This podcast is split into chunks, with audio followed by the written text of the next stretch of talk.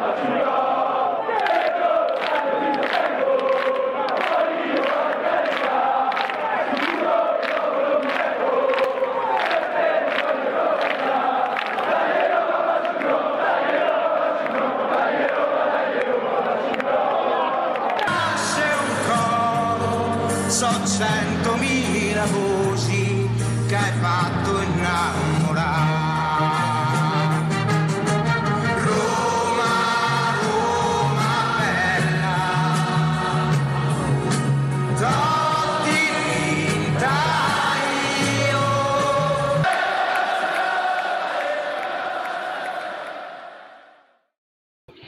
Ora, sejam muito bem-vindos à ligação direta entre Lisboa e Madrid para falarmos de Itália, para falarmos do futebol italiano, tudo o que aconteceu na, na, última semana, desde que gravámos o último episódio, é a versão italiana do Fever Pitch. Estamos aqui no YouTube em direto para quem quiser assistir à gravação, para depois passarmos para áudio e publicarmos em podcast.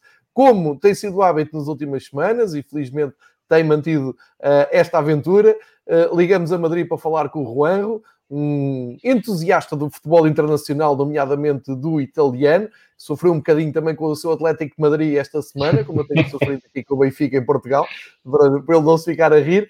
Uh, e temos muito para falar. Temos para falar da Série A, uh, a jornada uh, 21. Temos para falar da Taça de Itália, e vamos começar até por aí, com um finalista já conhecido. E, portanto, vamos um pouco por aí.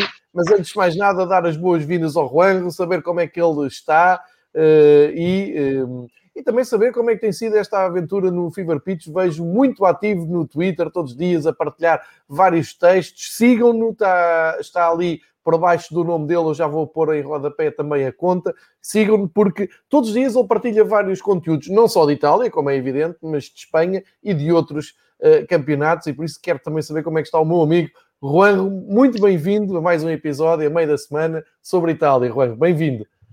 Obrigado, Joao. Eh, ¿Cómo estáis todos? Espero que, que vaya bien. que, esta situación de pandemia, pues eso, hay que quedarse en casa, hay que mantener la distancia social y bueno, qué mejor que, bueno, escucharnos, vernos y, comentar y crear debate, que es lo, interesante también del fútbol. Bien, eh, yo, sí, eh, yo muchas gracias, obrigado por, seguir en esta aventura del calcio. Eh, gracias a Joao, me he vuelto a enganchar al, fútbol italiano que, y, me he dado cuenta de que, está súper interesante. Ahora vamos a hablar de, la tasa de Italia de, ayer, que, fue un 0-0, pero fue un partido muy interesante. Me parece que, tenemos, hay varias lecturas del partido eh, en cuanto a entrenadores. Eh, curioso, cuando terminó el partido lo puse en Twitter. ¿Quién le iba a decir a Pirlo que después de la derrota contra el Inter en Liga, en Serie A, eh, iba a ganar un título, Supercopa de Italia, iba a ser finalista de la, de la Copa de Italia y, bueno, pues está, bueno, eh, a, una distancia eh, del Milán, pero es en la Juve y, bueno, hoy me he puesto en la camiseta de la Juventus que tengo y, bueno, hablaremos de eso y quiero que Conte queda un poco ahí en entredicho. Creo que hay un poco de nerviosismo Itália eh, com Conte. Sim, também, também me parece. Uma camisola que o Juanro que ele já me disse que atrás diz Del Piero. Uh, não, Pirlo, Pirlo. Pirlo, Pirlo, sim, Pirlo. Pirlo. Pirlo Eu, quando não lhe peço a camisola, é que lembro-se do Del Piero, peço desculpa.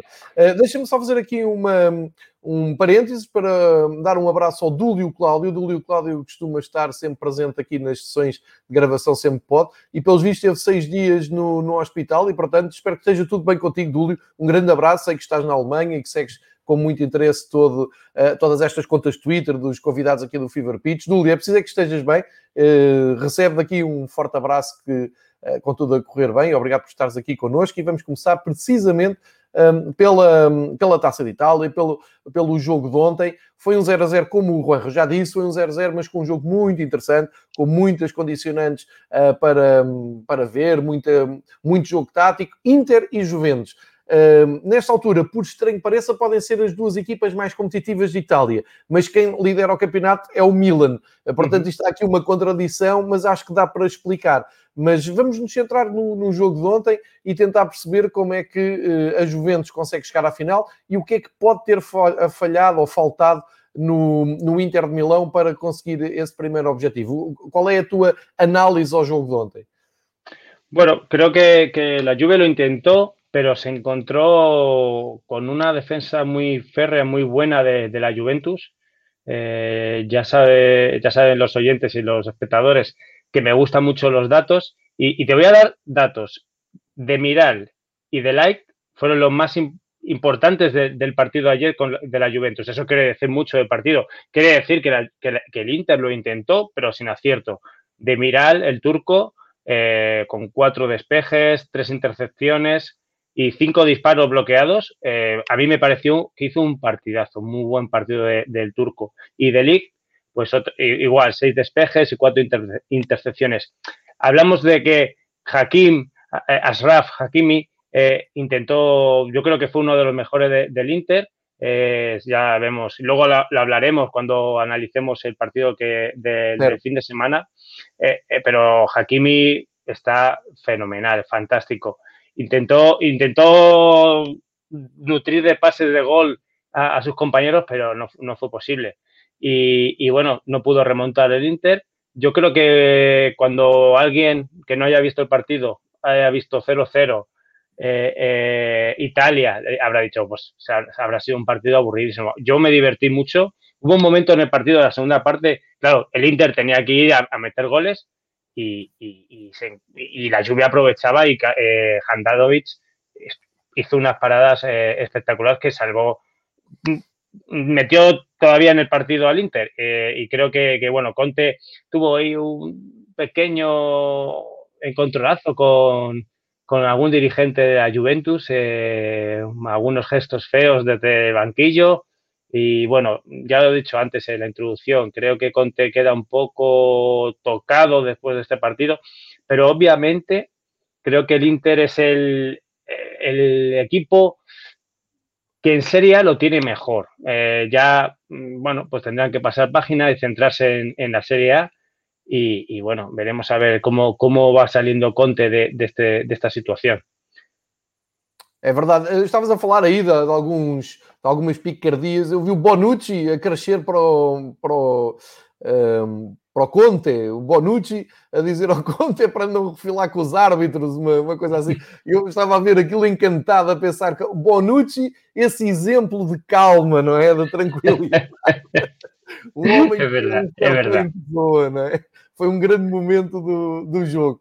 Um, mas, mas, é como tu dizes, a Juventus, eh, e nós já tivemos, já desde o princípio que uh, inauguramos aqui estes episódios, temos chamado aqui a atenção para o facto da Juventus nunca estar morta, uh, no, no, campeonato vem a subir, e a verdade é que, é como tu dizes, já está ali num dos objetivos de, da temporada, já está ali na final, confortável, à espera do seu adversário, uh, sai o Pirlo a ganhar, sai o Conte mais pressionado, como tu, como tu, também já disseste, e atenção que no horizonte está a entrada das provas, um, isto para a UEFA, claro, porque o Inter um, eh, está, o que eu quero dizer é está no horizonte o regresso da Champions League, e se nos lembrarmos, o Inter Uh, andou ali em zona de apuramento durante muito tempo e ficou sem Europa, nem a Liga Europa vai. Portanto, essa pressão vai se sentir mais no Conte, eh, quando as pessoas se lembrarem que eles já nem estão na Europa porque saíram de uma forma absolutamente desastrada da, da Liga dos Campeões. E a Juventus tem o jogo com o Futebol Clube do Porto, um, um duelo com uh, a equipa portuguesa, que vai ser uh, de certeza apaixonante de, de seguir, uh, e portanto vamos ver como é que as duas equipas reagem à entrada de, deste mês e da, da, segunda metade da, da temporada com estes novos uh, objetivos. Mas uh, para já é isso. E já agora, uh, Juanjo, logo à noite temos outra meia final. Queres fazer aqui uma, uma previsão, um lançamento do, do que podemos ver logo à noite? Sí, eh, esta noche tenemos eh, la otra semifinal de Tasa Italia, eh, Atalanta-Nápoles. no me lo voy a perder. Si mis hijos me dejan, me lo pondré de fondo porque con los niños es muy difícil, pero tengo muchas ganas de, ver si el Atalanta, si Atalanta se clasifica para la final. Me gustaría mucho que incluso, aunque tenga la camiseta de la Juventus, la Atalanta ganase un título, que fuese la Copa, pero bueno, vienen de, que lo comentaremos, vienen de desperdiciar un 3-0 ante el Torino. Y bueno, sí. sí. sí, Bueno, otro partidazo que comentaríamos ahora. Eh, y claro, Gasperini ya ha dado un toque de atención al vestuario que no puede ser esto porque viene un partido muy importante ante el Nápoles y, veremos a ver. El Nápoles que también eh, perdió en el partido de Serie A contra el Genoa eh, y Gatuso, bueno, he leído esta mañana informaciones que no van a, no le van a destituir, pase lo que pase hoy, pero no dicen que, que, después del partido, que porque no olvidemos que el, creo que el domingo o el, el sábado, perdón, el sábado tenemos un Nápoles Juventus. Ese partido va, va a marcar el futuro de Gatuso, el de hoy y el del sábado. Y es un partido apasionante, Joao. Yo no sé qué opinas. Eh, yo creo que yo creo que, que va a pasar la Atalanta. ¿Tú qué opinas? Pode acontecer, sim, pode, pode, pode acontecer a Atalanta passar, mas aqui também está uh, envolvido o meu, o meu sentimento, é igual ao teu. Eu sou muito fã da Atalanta e gostava sim. que para o futebol italiano a Atalanta ganhasse um troféu porque acho que era merecido não só pelo que tem feito no campeonato, tem sempre animado o campeonato, já dissemos aqui, jogos da Atalanta são sempre divertidos. Uh, se calhar a comparação não é a melhor, mas a Atalanta é o Leeds United, ou o Leeds United é o que tem feito a Atalanta, uh, tem feito na Premier League aquilo que a Atalanta começou a fazer no campeonato, só que a Atalanta está num patamar de competitividade muito superior. Uh, e depois ninguém se esquece da caminhada épica do ano passado na Liga dos Campeões, Uh, se bem que este ano continua, vai à Espanha jogar com Sim. o Real Madrid. Já havia marca preocupada com as contratações do, da Atalanta e as não contratações do Real Madrid. Vamos ver o que acontece, mas estou contigo. A Atalanta era, era importante conseguir garantir uma presença na final e até vencer esse troféu para premiar todo o trabalho do Gasperini, de Sim. grande parte da, daquela equipa. E, e, e percebe-se que o trabalho tem sido bom quando vês, por exemplo, um jogador como o Papo Gomes, que um, um, pouco misteriosamente desapareceu da, da equipa de Bergamo, mas estreou-se no Campeonato Espanhol e sem problema nenhum, marcou já um golaço, Sim, um golaço, uh, um golaço pelo Sevilha, portanto mostra uh, que os jogadores têm sido muito bem trabalhados e bem aproveitados.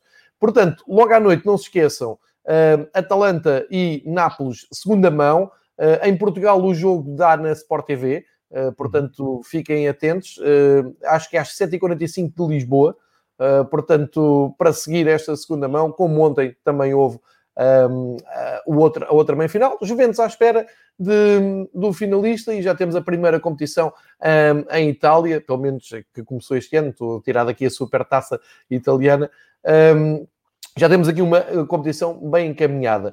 Vamos então espreitar o que aconteceu no campeonato, ver como é que está uh, a classificação no campeonato, porque tivemos mais uma jogada, uma jornada muito, muito animada. Uhum. E para, para quem diz que o campeonato italiano é, é aborrecido e é defensivo e o calcio e é muito previsível, um, eu começava mesmo por falar deste Atalanta 3, Turino 3, com Sim. a Atalanta a ganhar por 3-0 e o Turino uh, a recuperar de uma maneira incrível e com um grande momento no jogo foi o Belotti uh, dizer que não sofreu falta, apesar do árbitro ter marcado, disse ao árbitro que não foi falta e depois na marcação do livre direto isso é perigoso, uh, devolveu a bola à Atalanta. Só por isso é merecido o ponto do Turino em Bergamo. Concordas? Es, eh, merece la pena empezar con ese partido de, de la jornada 21. Eh, ya lo he dicho, el Atalanta 3-0 iba ganando, desaprovechó una ventaja de tres goles y, bueno, Velotti impresionante. Yo creo que tienen que hacerle una estatua allí en Turín porque está sacando él solito eh, al equipo de, apuros. Y, bueno, como bien dices, que lo tengo aquí apuntado para, comentar el, momento fair play de Velotti, eh, que yo lo tengo en, mi cuenta de Twitter, tengo el vídeo, luego, luego lo, lo, lo pongo eh, para que lo, eh, en tu cuenta para que la gente lo, lo pueda ver. Eh, el árbitro entiende que le, hacen falta al borde del área. Velotti dice que no, que le dice al árbitro yo no, que no me ha tocado, me he caído solo. El árbitro dice que no, que hay que sacar la falta y Velotti, pues eh, con muy buen fair play, devuelve el balón a Atalanta. Me parece un gesto muy bueno. No olvidemos que viene de provocar una expulsión la jornada anterior ante la Fiorentina. O sea, vemos ahí que Velotti puede, puede provocar una expulsión y puede hacer una buena jugada de fair play. No está, las dos cosas no están reñidas. Y bueno, pues lo dicho, un Atalanta que empezó 3-0 ganando con goles de Ilicic, Gosens y Muriel y, remontó el Torino con Velotti, goles de Velotti, Bremer y Bonaccioli. Eh, yo estuve viendo el partido y, bueno, fue un partidazo, eh, muchos balones a los palos, al larguero, mm, un balón de Singo del Torino con un 3-2 eh, que le da con el exterior y da al larguero, hubiese sido uno de los goles del año ya que está de moda decir, ya es el gol del año, pues estuvo a punto. Y, bueno, otro empate más para los chicos de Nicola Davide, que bueno, él comentó que estaba muy contento por la remontada, obviamente, pero bueno, que ya necesitan sumar de, tres en tres porque, claro, están en una situación bastante complicada. Y, bueno, también quiero destacar de Atalanta eh, que se ha ido Papu Gómez, pero el espíritu del equipo sigue igual. Eh, quiero destacar la figura de Gossens, que lleva ya 25 partidos jugados, 7 goles y 4 asistencias, muy buenos números.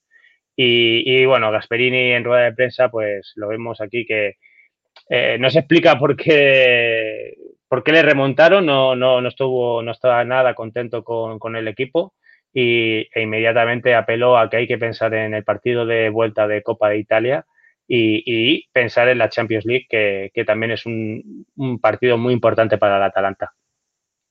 é isso, tem, que, tem que olhar e seguir em frente e não ficar a pensar muito no, no que aconteceu.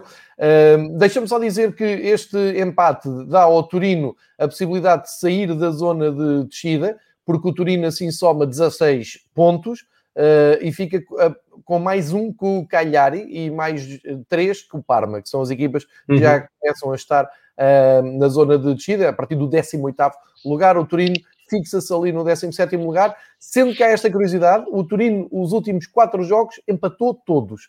Portanto, quatro. são quatro pontos uh, angariados nos últimos, nos últimos quatro jogos uh, e que mostra a resistência da, da equipa de, de Turino.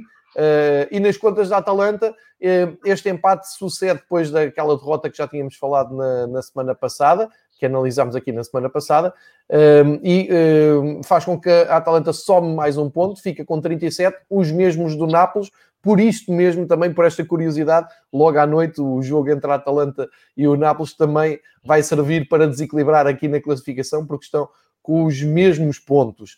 Uh, regressando à, à jornada, um, e depois de um, de um jogo, e, e, eu não passo aqui os gols e nada, muita gente uh, pergunta quem vem aqui espreitar depois o, um, o episódio do, do YouTube, pergunta, ah, não podes pôr os gols, eu, eu, eu posso pôr, mas depois o YouTube manda a conta abaixo por causa dos direitos de televisão da Série A. Portanto, não vale a pena estar aqui a passar os gols nem jogadas, por tudo o que eu passar aqui da Série A vai abaixo e uh, acabam com o episódio, ficam só com o episódio depois para ver em, ou para ouvir, neste caso, no podcast. Portanto, não vale a pena uh, entrarmos por aí, mas uh, o Juanro, no Twitter dele, e estou aqui a partilhar, tem posto sempre os resumos dos jogos e as curiosidades à volta dos jogos, faz threads de, de cada jogo ou de cada jornada com um tweet por cada jogo, e portanto sigam-no e vão lá porque estão lá uh, as ligações para o YouTube oficial, que é ótimo, o YouTube da Série A, onde eles colocam os resumos. Portanto, fica aqui também este esclarecimento e esta dica para seguirem no, no Twitter do, do Juanro, conseguem um, ehm, ver todos os gols que nós estamos aqui a falar e das jogadas e por aí fora.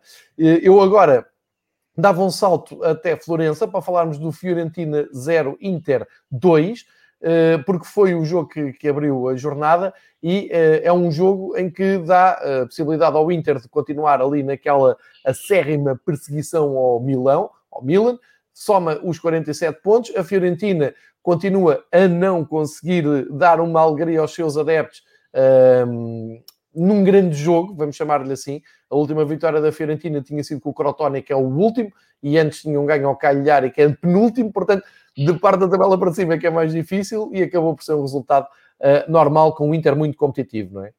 Sí, la jornada, perdona, perdón, eh, la jornada que abrió la, el viernes pasado, abrió la, jornada, bueno, pues un partido, creo que, fue un partido no muy complicado para, para el Inter y que, le permite estar eh, a la estela del Milán y pudieron hacer muchísimos más goles, pero el portero de la Fiorentina, de Drogowski, lo hizo muy bien. Eh, destaco en el Inter el partido de Alexis, Sánchez, de Alexis Sánchez, de chileno, que jugó 62 minutos, dio una asistencia y tuvo un porcentaje de acierto en el pase del 86%, que me parece muy, muy alto. Y ya lo comentaba antes en, nuestro comentario del Tasa Italia, del partido de vuelta, Hakimi, hizo un gran partido, ¿no? Y, hay un dato ahí en Twitter que, yo retuiteé y, lo comento aquí, que es el único defensor de las ligas europeas, de las cinco mejores ligas europeas, que ha participado en al menos 10 goles. O sea, es una barbaridad. O sea, que ese, eh, es la importancia de este jugador para el Inter es vital. Yo creo que ayer, fíjate, me preguntaba mi mujer eh, porque yo le decía, este, este chico es muy bueno viendo el partido. Me decía, y le dije, es del Real Madrid. Y me, me, comentó que por qué no estaba en el Real Madrid. Y dije, yo no sé, porque el Real Madrid hace esas cosas, vende a jugadores y luego los recuperará. Y le dije, no te preocupes, que llegará el momento y, volverá al Real Madrid. sí, sí, sí, Hace, eh, le pasó con Carvajal, le pasó, eh, ahora le va a pasar con Hakimi creo que, que, bueno, yo creo que se forman fuera y le va muy bien. El año pasado lo hizo muy bien. No, hay no paciencia en Madrid, no No há mucha paciencia no Real Madrid, no, esa idea. No, no, há, tempo para os jogadores. Assim, ok, está aqui uma proposta, vai-te embora. E depois eles começam a ver, é, mas o jogador é muito bom, tem que voltar. E eles Es difícil, eh, eh, jugar en el Real Madrid es, eh, yo creo que es muy complicado, es muy difícil y, la presión, yo creo que, que, que, por un lado está bien que jueguen en, equipos grandes de, Europa, porque también eh, tiene su presión. Y, bueno, Hakimi lo está haciendo muy bien, ya lo hizo en el Borussia Dortmund, este año en el Inter, volverá, ya se lo dije a mi mujer anoche, que volverá al Real Madrid. Y, bueno, creo que, es, muy bueno. Y, en la Fiorentina, me da un poco de pena porque yo creo que va a quedarse durante toda la temporada en tierra de nadie. Ni para arriba, ni para puesto europeo, ni para puesto de descenso. Va a estar tranquilo, yo creo, toda la temporada y me da un poco de, entre comillas, pena, ¿no? Porque es un equipo histórico de la, de la Serie A y bueno, de, comentar que, que eh, debutaron Cocorín y Malquic por el equipo de Florencia y, poco más puedo decir de este partido, victoria cómoda del Inter. É certíssimo. Um, fizeste essa, essa observação ao Hakimi, é muito bem feita, ainda, ainda bem que trouxeste aqui, porque é um dos jogadores realmente em destaque. Fiquem uh, de, de olho no, no defesa lateral que está agora na, no Inter.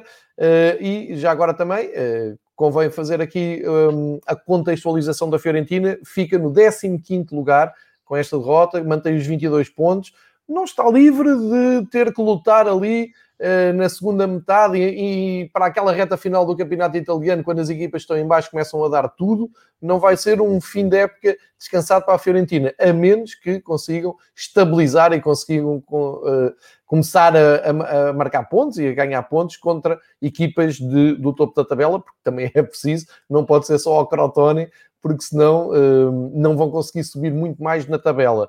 Um, já falámos de, de, também do, da Atlântico do Turino. Uh, podemos falar aqui do, do Sassuolo Spezia, uh, porque sendo um jogo como tu disseste na semana passada, não é do jogo mais mediático, mas toda a gente tá, estava à espera de uma vitória do Sassuolo e de repente a Spezia, qual eu tenho hoje aqui em verga esta camisola uh, negra, o, a Spezia acaba por voltar a surpreender no futebol italiano.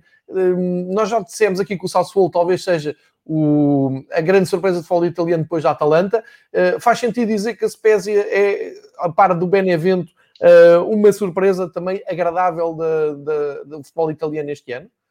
Sí, es una, una sorpresa muy grata, muy, muy agradable, como dices, Joao. Eh, eh, yo creo que, que, con la victoria, remontando el, gol inicial de Caputo, eh, creo que, que le, deja una composición cómoda, seis puntos por encima del descenso en, el año de debut de la Serie A.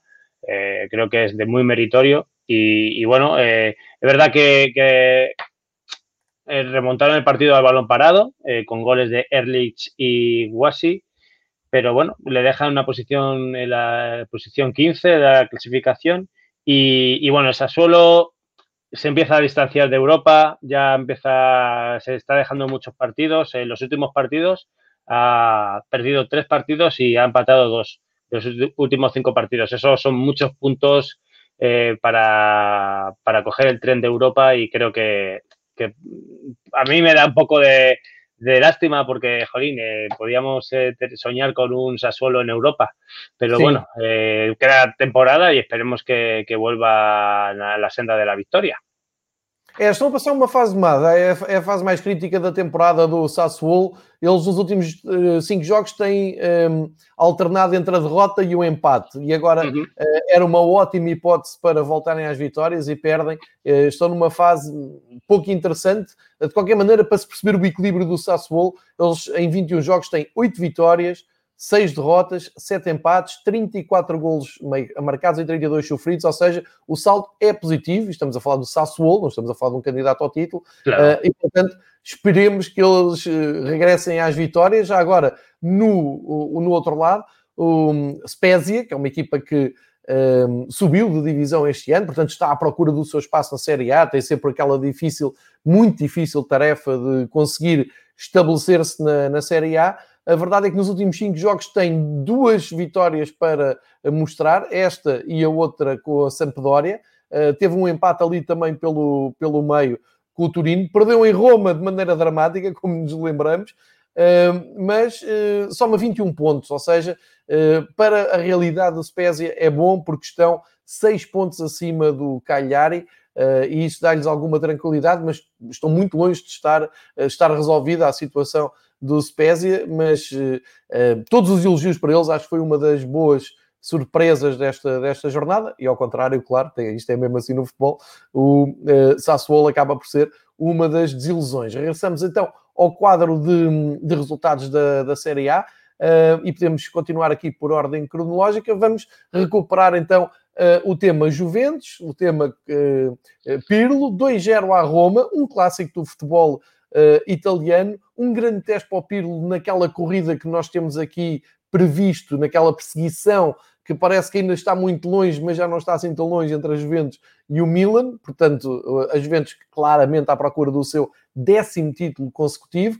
E eh, se dúvidas houvesse, neste jogo com a Roma só deu Juventus, praticamente. Quer dizer, não, não quero exagerar, mas a Juventus ganhou bem, confortavelmente, por 2-0. A meio da semana já falámos consegue o apuramento à conta de, do Inter uh, para a final da taça e parece-me que a Juventus está no seu melhor nível quando também regressa, como eu disse há pouco, a Champions League. Portanto, sem dúvida nenhuma, para quem já tinha cortado a Juventus de, Uh, nesta época a Itália por não estarem a fazer grandes resultados e que o Pirlo não estava a conseguir agarrar na equipa. Está aqui a resposta, não é? Uh, Juan, nós prevemos isto no primeiro episódio que nos juntámos, a dizer a Juventus, atenção, que pode muito bem vir a recuperar e cá está. Esta vitória no Clássico mostra isso. No, no es una sorpresa que la Juve esté eh, con papeletas para conseguir su décimo escudeto consecutivo. Eh, ha recuperado las buenas sensaciones, como hemos hablado ya antes. Un buen partido contra la Roma, eh, serio, atrás. Eh, Chesney, como está haciendo varios partidos con paradas clave, eh, que pueden ser el empate, o, pero las está haciendo y creo que eso da puntos a un equipo. Tener un buen portero y creo que Sesni lo está consiguiendo. Y bueno, una racha vencedora de Pirlo muy buena. Eh, goles de Ronaldo y de Ibáñez en propia puerta. Y, quiero comentar que, es un gran momento de 2021, excepto la derrota contra el Inter en, en la Serie A. Eh, se, ha ganado, se han ganado seis partidos, en el año 2021 hablo, ¿eh? Seis partidos y una derrota en Serie A. Eh, la, la, Copa. Eh, a derrota é o interno, eh? foi a 17 de janeiro, é a única derrota. Y en Copa de Italia, tres victorias que le hacen ser finalista y, y un título, super, super tasa Italia. Eh, creo que Pirlo, eh, lo hablamos, yo creo que en mi, en mi primer episodio, eh, estuvo, estuvo muy criticado. Eh, yo es verdad, incluso si la gente tira en mi cronología, eh, a ver, critiqué a Pirlo, a ver, es muy fácil coger a un, o está de moda, eh, coger a un exjugador de nombre, una leyenda, eh, como Pirlo, Eh, lo vimos con, Claro, lo vimos con Lampard. O, no es fácil, no, es fácil. Y, muchas veces hay que tener paciencia. Es verdad que, cada vez el fútbol tiene más paciencia con los entrenadores, ¿vale? Pero, pero bueno, yo creo que Pirlo ha encontrado el sistema. Yo creo que ha encontrado el sistema. Él eh, ayer en rueda de prensa lo, comentó. He encontrado el sistema. Ya sé, eh, hay que tener, mm, pedía paciencia, pidió paciencia y, la, gente, los directivos lo ha tenido eh, y ha encontrado la, clave. Me comentaba ayer un, usuario en Twitter que, claro, la cosa es que, la clave ha sido quitar a Rabiot y poner a, Arthur. bueno, Rabiot eh, tengo que decir a este usuario que luego le responderé que Rabiot efectivamente eh, puede ser un, no un jugador muy, muy bonito de ver, pero el partido contra Roma eh, tuvo, un, tuvo 53 pases de 53, o sea, un 100% de efectividad. O sea, quiero decir que, que, vale, no será el mejor jugador del mundo, pero creo que Pirlo tiene, tiene la, posibilidad de, que en partidos poner a Rabiot y en otros partidos poner a Arthur creo que Arthur da más juego, más vida, más juego más bonito que Rabiot, pero Rabiot en ciertos momentos de la temporada le va a ser muy importante.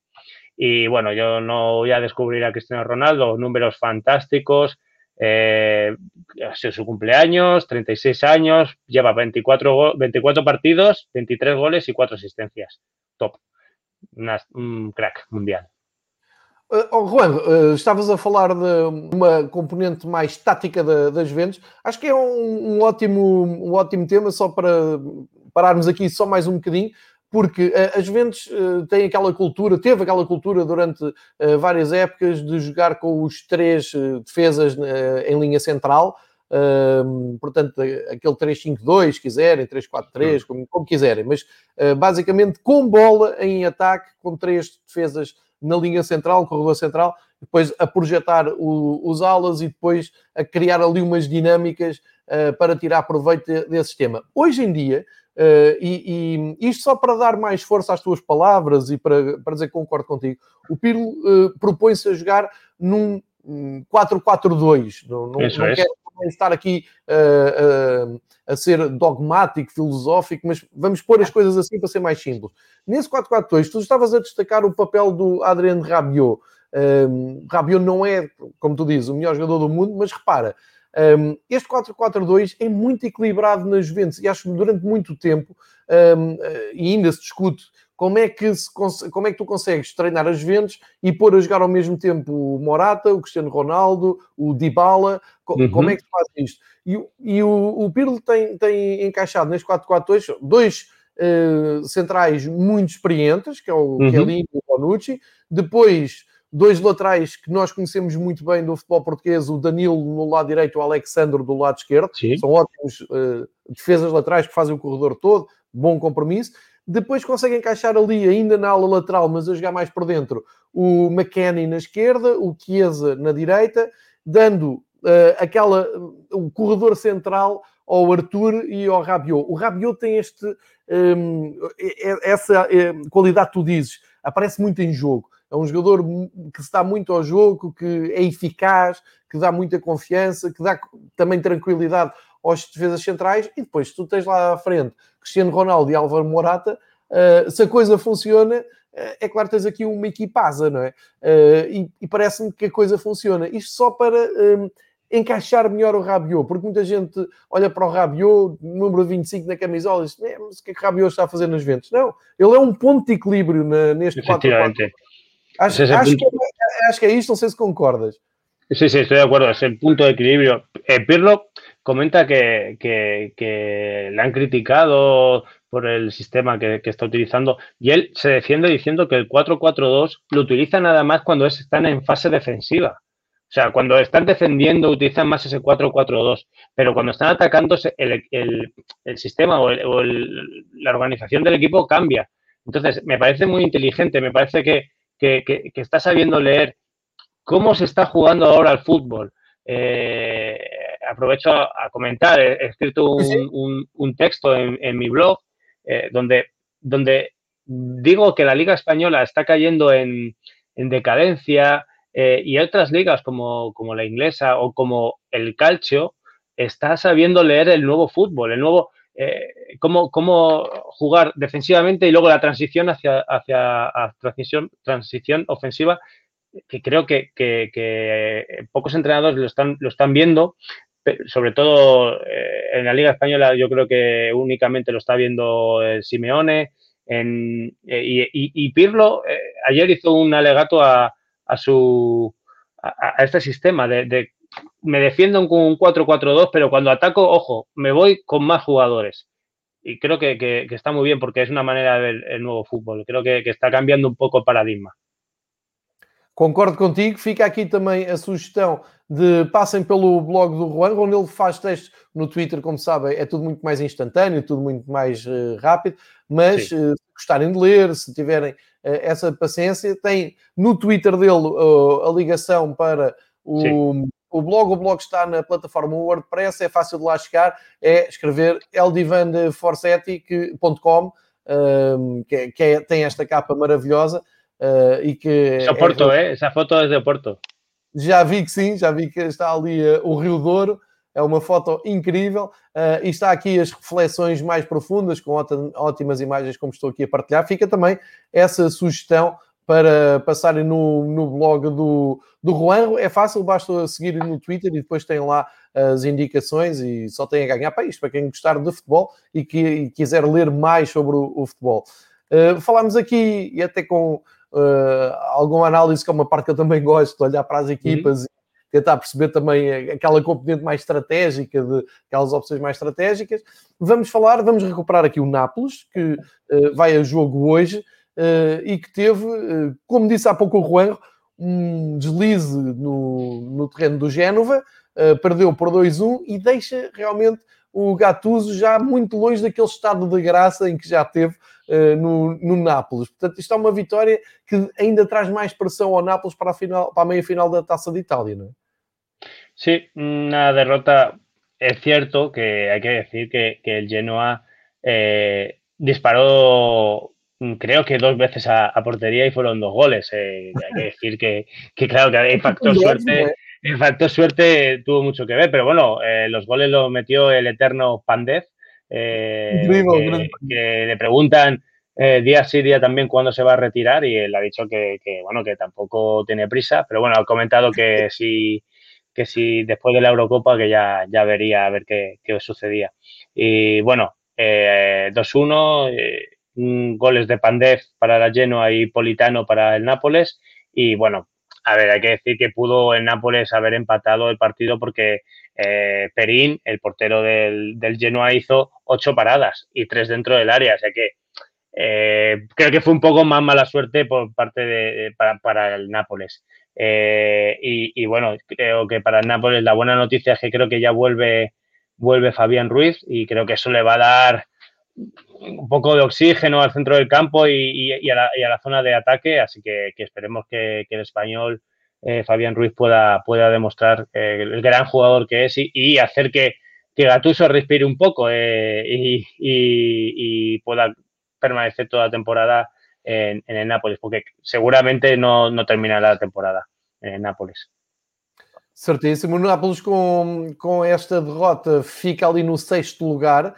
Mesmo assim tem menos um jogo que a Lazio e pode igualar a Lazio, uh, mas o momento também não é bom. Nos últimos três jogos perderam duas vezes, uh, portanto estão muito ligados agora à, à, Taça de Itália. E Taça de Itália que ganharam, é preciso lembrar que o Nápoles é o detentor da Taça Sim. de Itália, foi o grande balão de oxigênio do Gattuso. Uh, e o Génova fica confortavelmente ali no 12 lugar.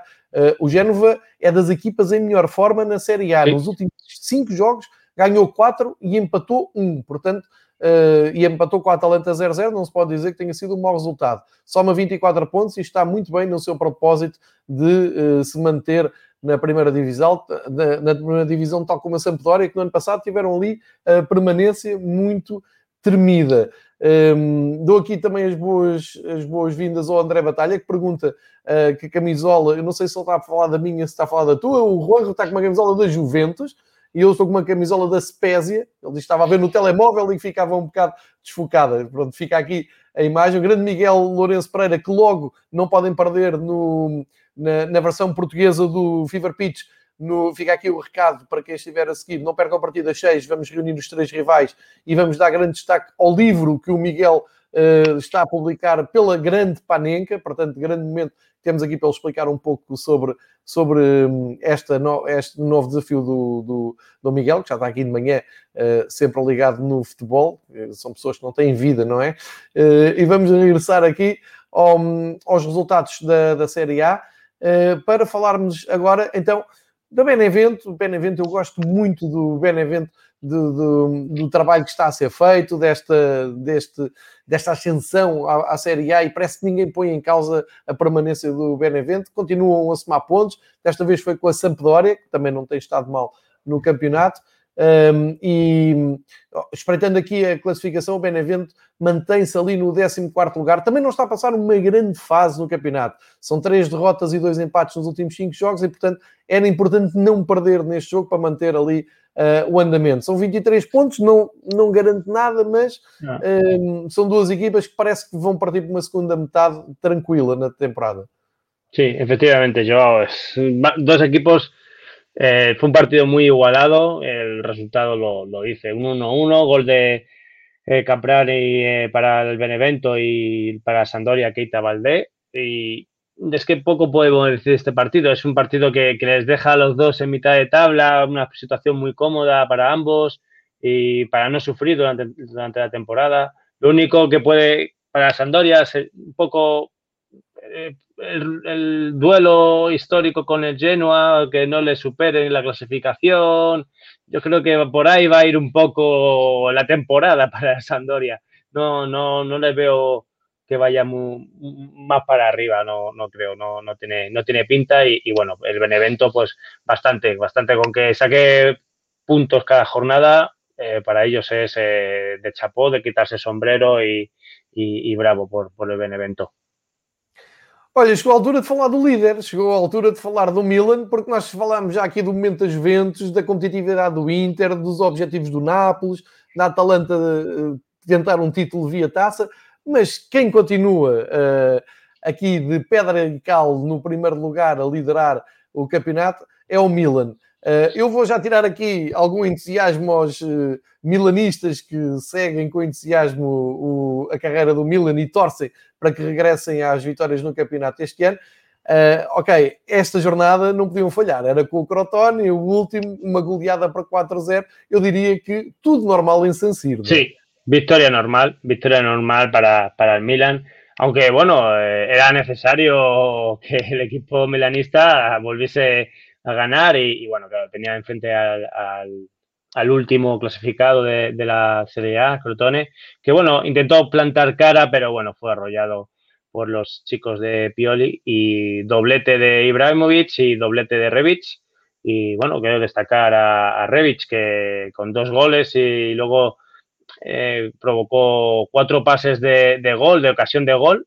Y, bueno, el, el, eterno Ibrahimovic, 39 años, eh, eh, me parece increíble. 11, lleva jugados, eh, he leído la estadística, 11 partidos y 14 goles y una asistencia. Mete un gol cada 80 minutos.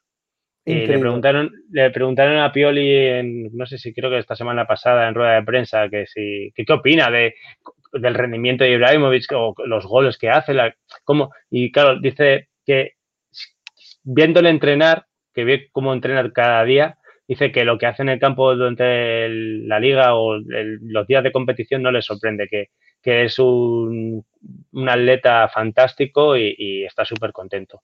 Destaco también eh, a, a, Ceo Hernández, eh, lateral del, del Milan, que, que, dio una asistencia y con un 91% de acierto en el pase.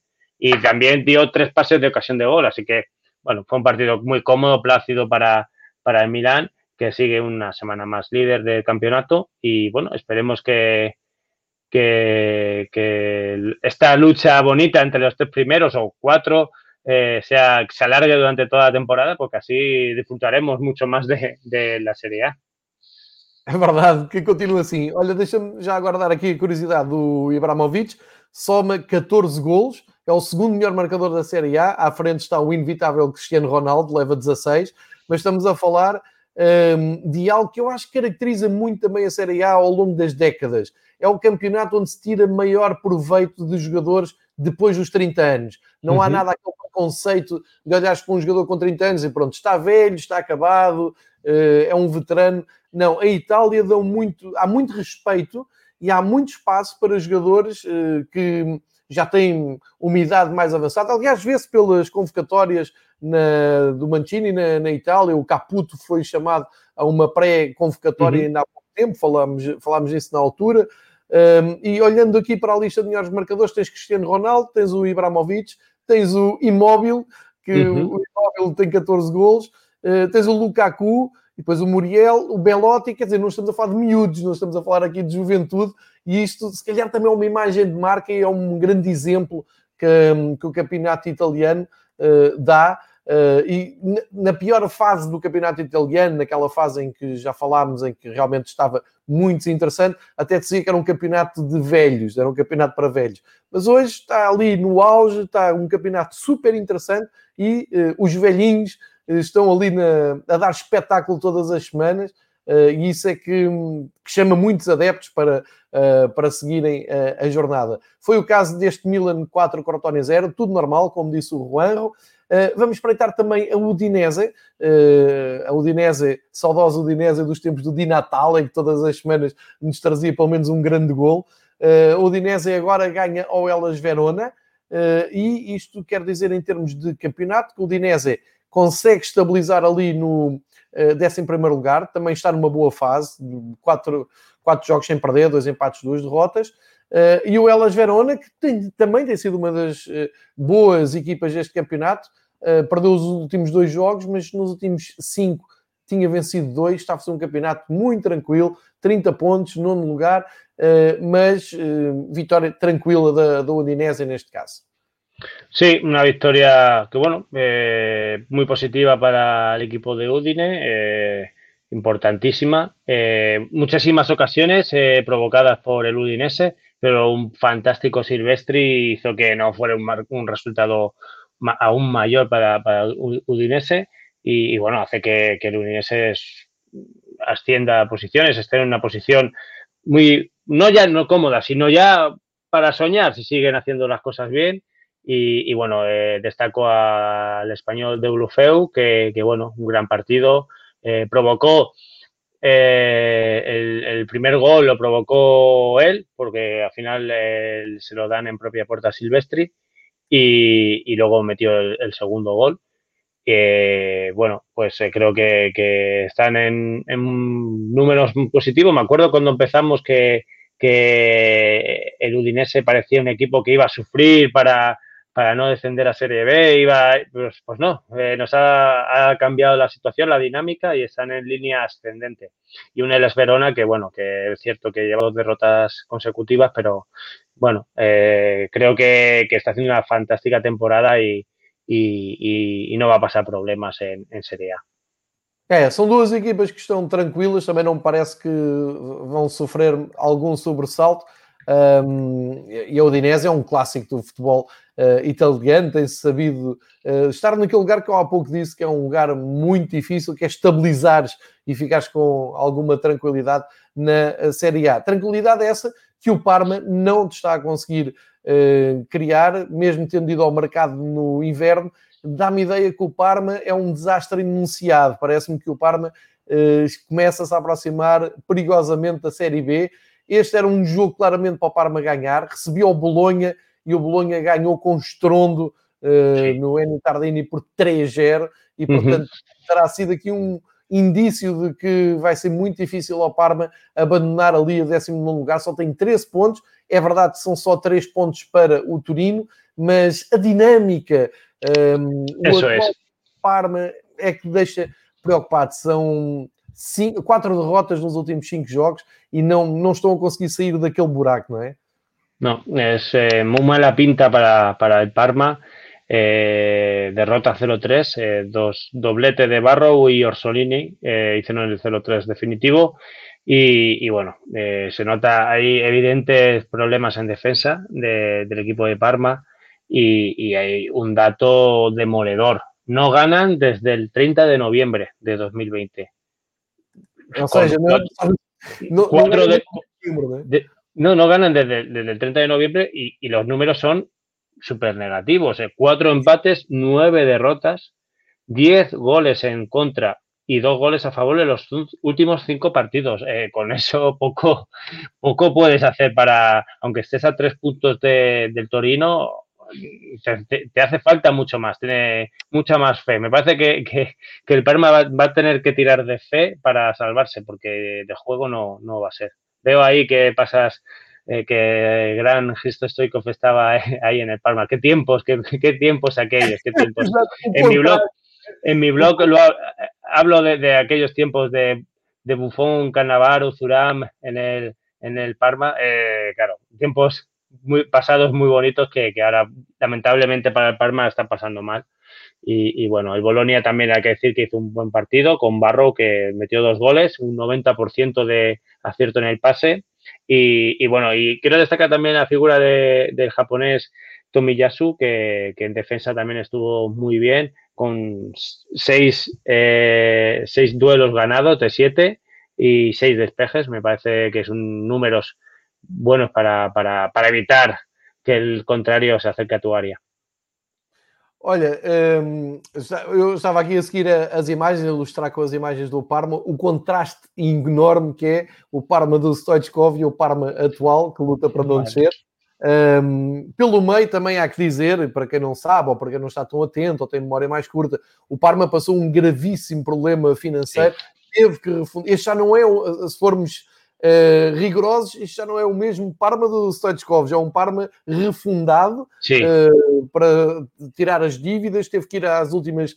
Uh, às divisões mais baixas de Itália, teve que voltar a subir divisão após divisão, portanto foi um regresso há poucos anos, isto é relativamente recente, Uh, e agora é que está novamente com muitos problemas para se manter na primeira, mas isto é um Parma uh, já numa segunda versão. Uh, e já agora, gosto sempre de pôr aqui alguma subjetividade, algum episódio ah, mais pessoal. Deixa-me partilhar contigo que vi o grande Parma dos anos 90 no uhum. Estádio da Luz, a jogar com o Benfica numa eliminatória absolutamente épica e que todos os benfiquistas que a presenciaram ainda hoje lembram com carinho e com sentimento de frustração do que é que hum. foi a queda do Benfica no Eni Tardini, porque o jogo da luz foi dos melhores jogos, das melhores noites europeias que vi, e felizmente vi muitas.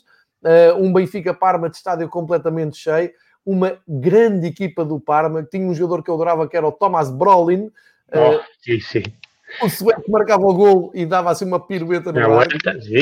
Um ar de criança.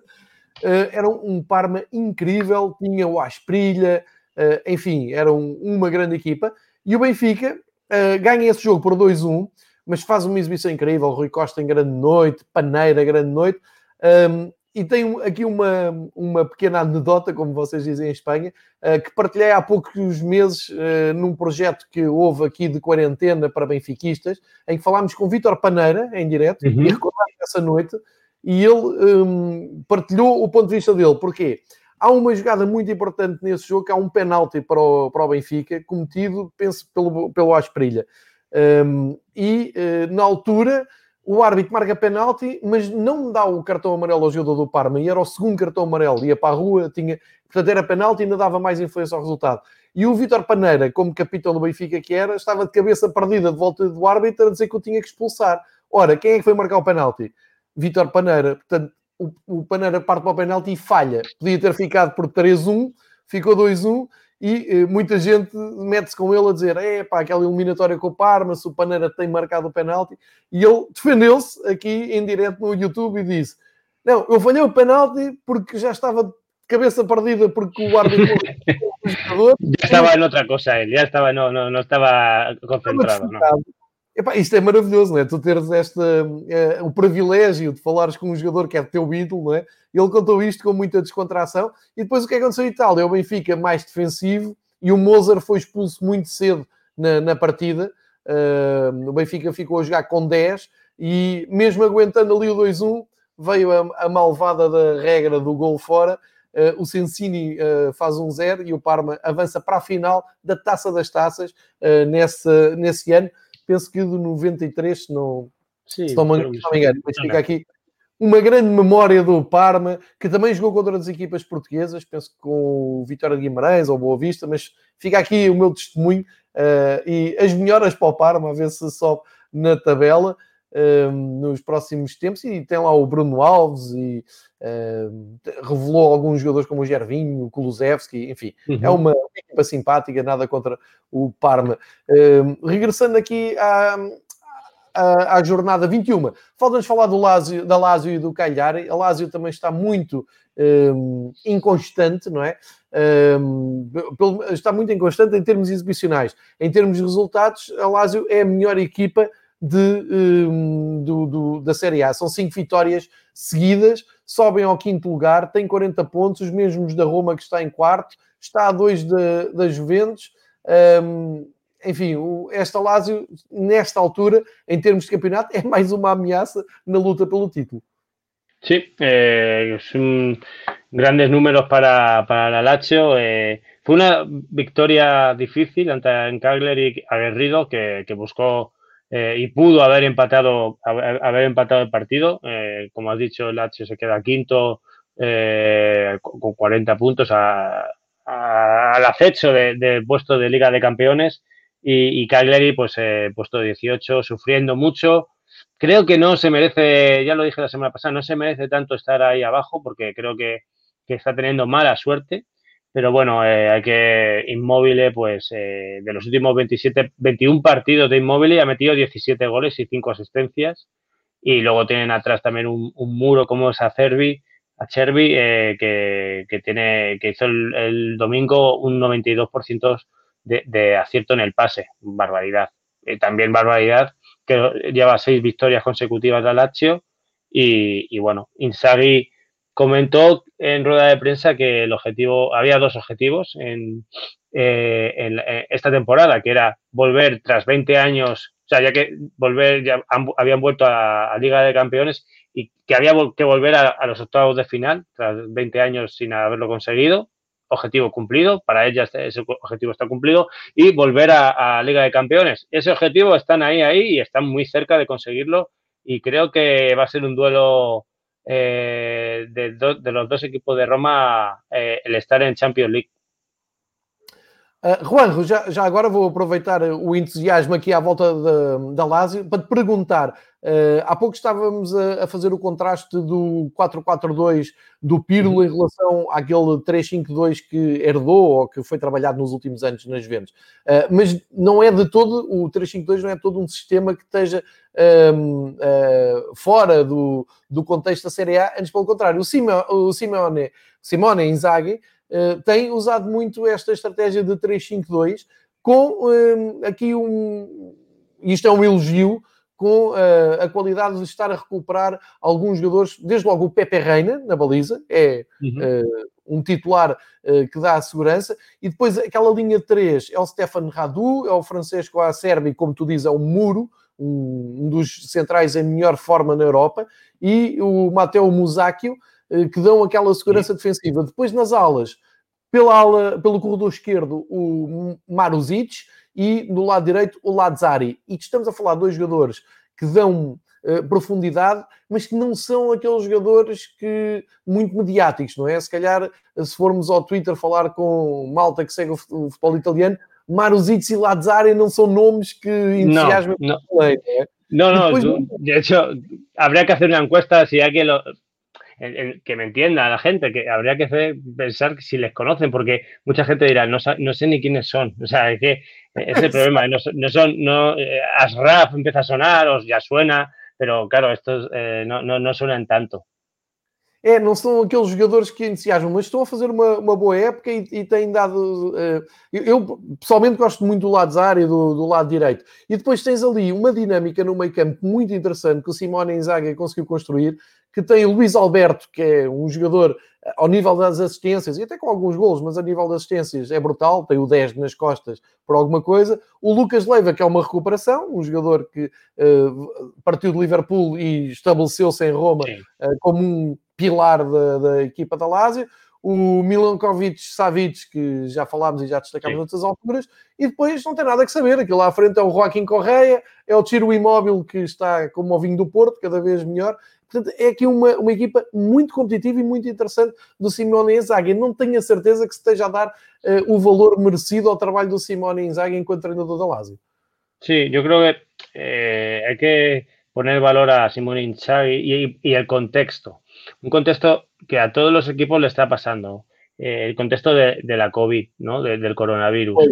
Sí, eh, eh, Simone Inzaghi no es excusa, ¿eh? ¿no? Pero ahora ha dicho, bueno, vamos a, vamos a aprovechar este impulso, este, esta buena dinámica, porque eh, es cierto que las primeras etapas, las primeras jornadas de, del campeonato, coincidiendo con los partidos de Champions, eh, con un calendario tan apretado, se perdió, eh, la Lazio perdió muchos puntos. Y, si bien es cierto que, han perdido muchos jugadores por la COVID, hay que recordar a los, los que nos están viendo y los que nos escuchan que, que Simón ha habido partidos que ha tenido solo 13 o 14 jugadores de la primera plantilla.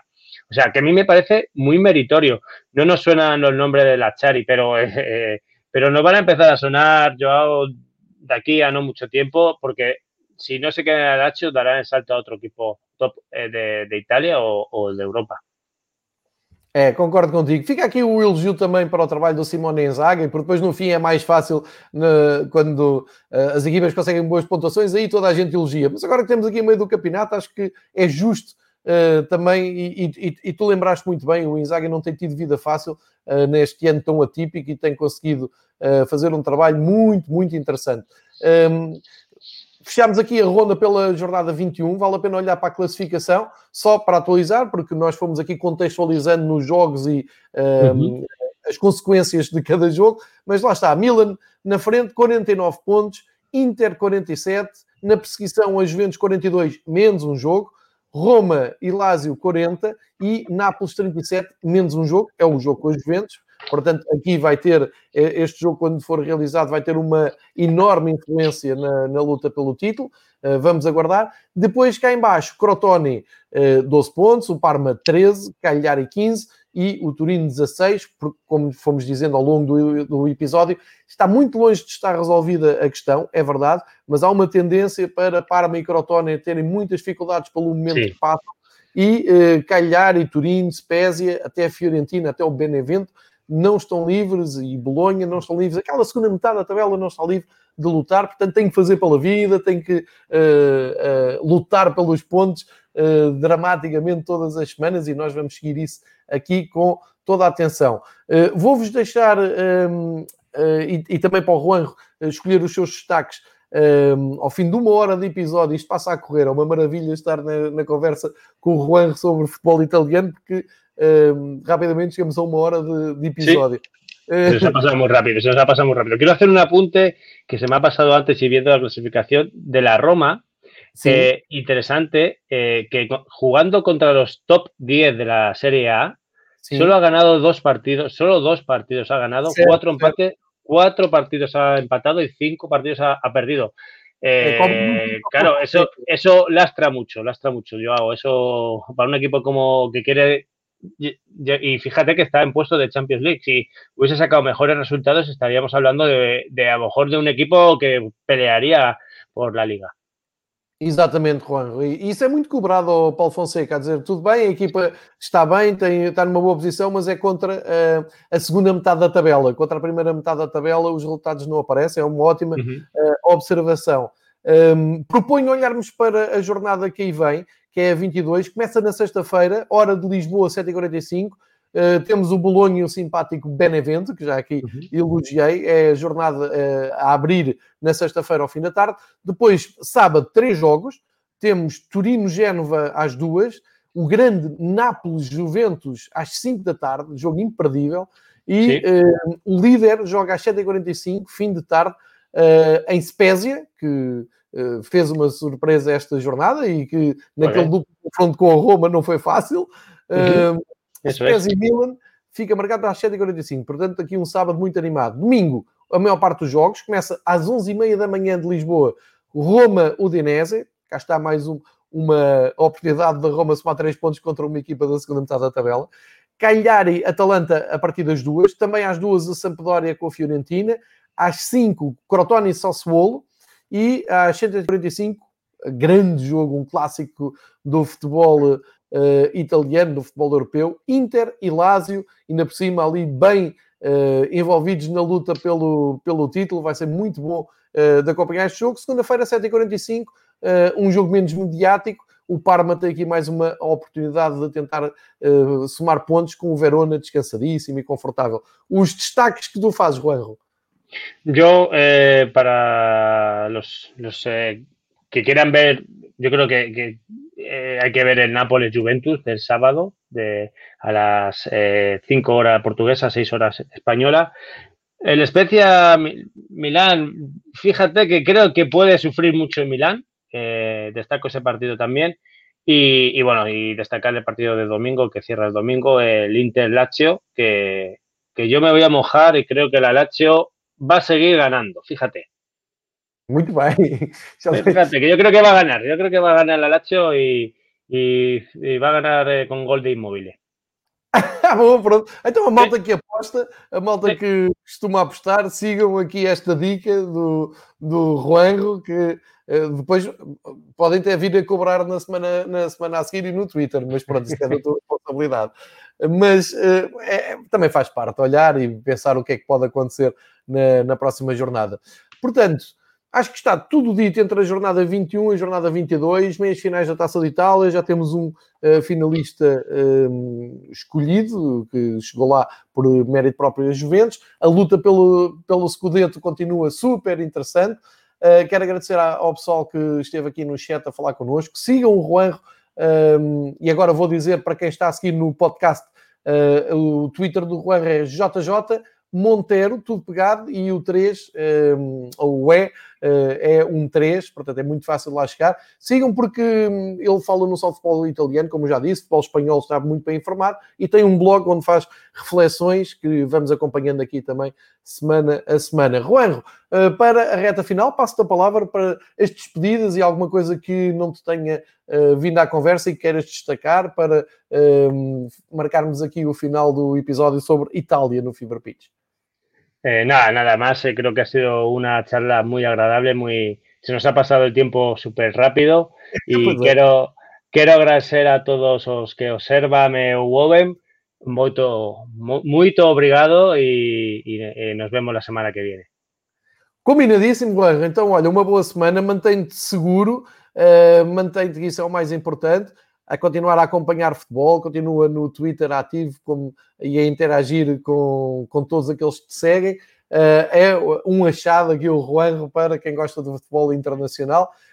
Um, boa sorte para o Atlético Madrid também, uh, na, na, próxima jornada de, de, de Espanha. E um, é isso. Voltamos de hoje a oito dias uh, para falar de futebol italiano. Já sabem que logo ao fim da, da tarde podem se juntar à reunião dos três rivais para falar de futebol português. Uh, e também, e essencialmente, o livro que o Miguel vai lançar em Espanha, que é outro uh, infiltrado do Fever Pitch em Madrid, uh, que vai, pela Panenka, editar um disco, um, um, disco, um livro e sobre, sobre isso, não, é? não diz, não queremos mal ao mundo.